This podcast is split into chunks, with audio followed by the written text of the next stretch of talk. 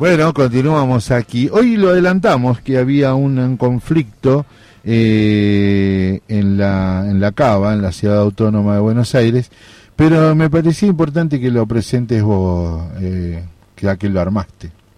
bueno, dale, no hay problema. Eh, que el gobierno de la ciudad volvió a anunciar un nuevo eh, recorte en relación a la Unicaba. No importa en qué momento lo lea. No, no, no importa en qué momento lo lea, ah, que por eso también trajimos a Lucía Cancela, que es estudiante terciaria y vocal de la Comisión Directiva de CTA de la ciudad. Buen día, Lu. Hola, ¿cómo están? Bien, para bueno, hablar puntualmente de esto, pero también en general, ¿no? De la situación en educación en la ciudad y en particular con, con los terciarios. ¿De dónde vino esta, esta nuevo anuncio que cerrarían eh, el Instituto de, Formación Superior Docente Dickens y Brest, que están orientados en educación física, para poner ahí eh, estas sedes de la UNICABA? A ver, para empezar, eh, nos parece importante marcar que sea un mecanismo de anuncio siempre a esta altura del año. Eh, sigue más lejos cuando se anunció la en el 2017, también se hizo ya con las clases finalizando. Esto claramente les conviene al Poder Ejecutivo porque, bueno, eh, nada, impide la organización estudiantil y, de los trabajadores. Em, en ese marco, hace unos días, eh, los funcionarios del Ministerio de Educación y el rector de la UNICAD se hicieron presentes en el Romero Obres, uno de los, eh, el teléfono del trabajo de eh, uno de los profesorados, de los 29 profesorados que están en nuestra ciudad, y eh, anunciaron el, el, lanzamiento de un ciclo de complementación curricular para eh, una licenciatura en educación física eh, que funcionaría en esos profesorados. Sí. Obviamente esto no fue consultado con la comunidad educativa, los estudiantes de esos profesorados se enteraron eh, ese mismo día y es lo que vienen haciendo con cada carrera que, que duplican, digamos, ¿no? Eh, de hecho, actualmente hay seis profesorados, de los cuales cinco ya existían, eh, ahora se les suma este, esta complementación, ¿no? pero bueno, digamos, lo que vienen haciendo, a pesar de que prometieron no hacerlo, aunque sabíamos que lo iban a hacer efectivamente, es eh, duplicar la oferta de, nuestros institutos y, fomentar el vaciamiento progresivo. Claro, que eso es lo mismo que viene sucediendo también con otros institutos de formación superior, en el cual han eliminado 24 materias, reduciendo de 64 a 40 materias, y esto implicaría 400 horas menos de clase. Sí, vienen llevando adelante eh, propuestas, por decirlo de manera bonita, eh, de reformas de planes de estudio. A ver, Toledo Acuña fue muy clara durante todo este último tiempo que ellos necesitan avanzar eh, sobre el sistema de formación docente y la formación de, los trabajadores eh, para poder avanzar en el modelo de educación que, ellos pretenden. ¿no? Entonces, en ese marco vienen llevando adelante distintas reformas, una de las cuales es el plan de estudio. Claro como siempre decimos, y también lo decían los estudiantes secundarios cuando fue la, la NES, la secundaria del futuro, ahora el tema de las prácticas, eh, las comunidades no estamos eh, negadas a discutir la actualización de la educación y mejoras, eh, porque tienen que ver justamente con poder pensar cuáles son las necesidades de quienes la habitan hoy en día. El problema es que el Poder Ejecutivo lo que hace sistemáticamente es llevar adelante reformas sin consulta que tienen que ver con eh, un, ajuste de, lo público y, pensar eh, no la educación como un derecho social, sino al servicio de, bueno, sus amigos, que además esta semana quedaron bastante claros cuáles son. Sí, quería, ¿cómo te va? Buen día, Lucía. ¿Cómo estás? Vos es que antes de que, cuando empezamos a producir la nota, nosotros dijimos, yo lo último que recuerdo como discusión y debate de un gobierno fue la Ley Federal de Educación, ¿no? Y la reforma educativa del menemismo, ¿no? Que rompió con todos los modelos que nosotros teníamos concebidos como. Pero lo que vos acabás de plantear es el, el nudo de la cuestión. Bajar el presupuesto para beneficiar a sus socios del poder. Y lo segundo, que a mí me parece que lo dijiste o lo deslizaste y me gustaría, es que también consolidan a través del modelo educativo la forma de pensar. ¿Puede ser? Sí, totalmente. Es que me parece que hay un debate que eh, Acuña intenta o, lo aborda de manera sucia, que es esto del adoctrinamiento, de la politización de la educación. Y en realidad cualquiera que eh, haya atravesado una institución educativa debiera saber que eh, desde la definición de qué libro utilizar, eh, ya es una definición política. Entonces, la verdad es que cualquier cosa que se haga desde las aulas tiene que ver con em, fomentar, con acompañar, con formar eh, determinados ideas. Ahora bien, ¿cómo se hace eso? Porque en realidad la discusión es, por lo menos lo que intenta instalar Acuña, el adoctrinamiento, bueno, lo que nosotros decimos es acá no se trata de adoctrinamiento, lo que nosotros pretendemos es formar sujetos críticos que basan sus reflexiones, que después piensen A o B, digamos, porque no, no es lo que se intenta hacer, no es decir, vos tenés que pensar esto, sino vos tenés que pensar. Eh, Acuña lo que intenta sistemáticamente es plantear que eso es adoctrinamiento y que lo que hacen ellos en realidad es la educación eh, objetiva, ¿no? Como si eso existiera. Y en realidad eh, además se pisan sobre su propio relato, porque sistemáticamente en sus redes sociales, la de la ministra, la de los legisladores oficialistas, vemos cómo van a las escuelas, cómo hablan con los niños, cosas que ni los legisladores de la oposición pueden hacer porque no les dejan entrar a las escuelas. Entonces hay un doble discurso ahí en donde ellos intentan meter por atrás, digamos, sus ideas y, pensar que en realidad lo que ellos hacen es esta educación objetiva, cuando en realidad están haciendo lo que ellos quieren, que es eh, eh, atentar contra el pensamiento crítico, atentar contra la organización comunitaria.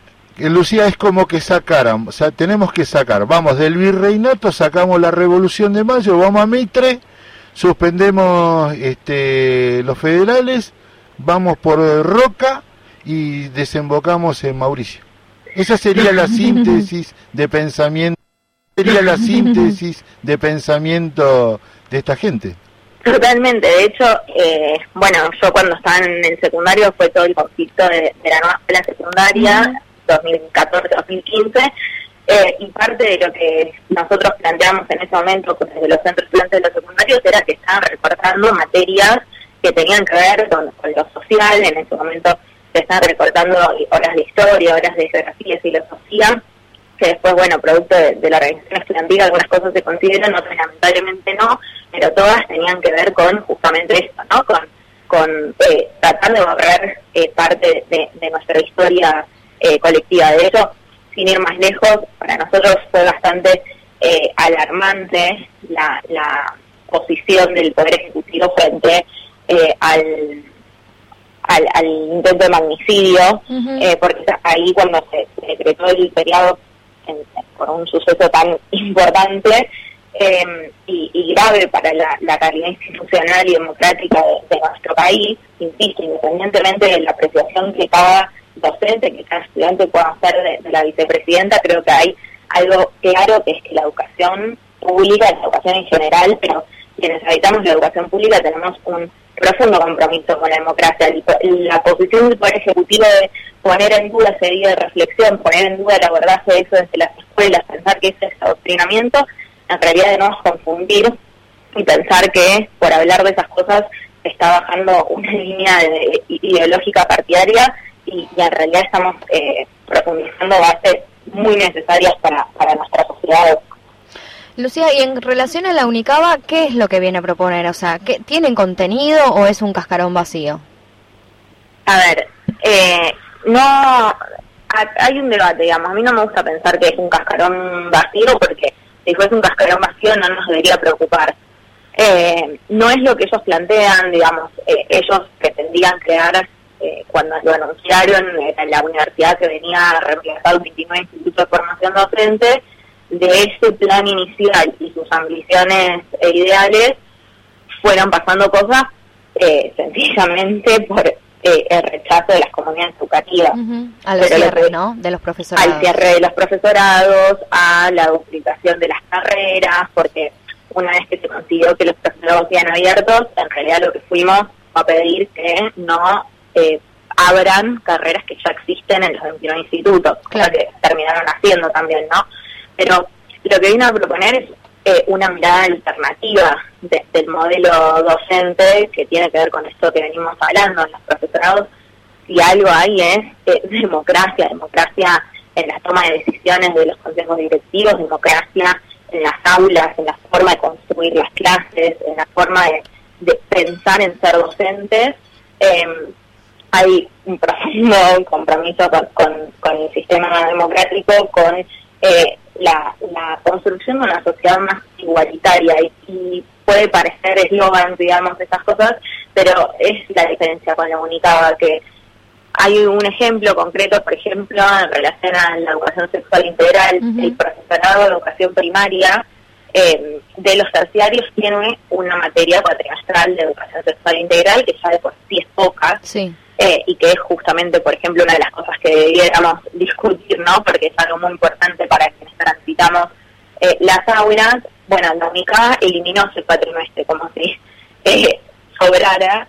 Eh, no tienen espacio curricular de, de ESI, por ejemplo. En ningún, en ningún trayecto. En ningún momento del proceso de educación primaria hay una materia de ESI. Okay. Entonces, por ejemplo, esos docentes el día de mañana van a tener que estar frente a una aula eh, abordando un montón de, emergentes y situaciones que les gusta no más o menos a cada quien existen por más que se intenten tapar hay cosas que no se pueden tapar y que eh, hay un deber de la escuela de hacerse cargo de esas cosas de acompañar y de, y de ampliar o, de garantizar el ejercicio de los derechos y va a haber un montón de docentes que no tuvieron un espacio propio de reflexión y de formación en torno a eso no eh, eso creo que, es uno de los ejemplos más gráficos, porque además en nuestro distrito hay una demanda altísima de formación eh, en ESI, eh, uno de los, el postítulo en realidad muy solicitado es el Joaquín B. González, que es el, único postítulo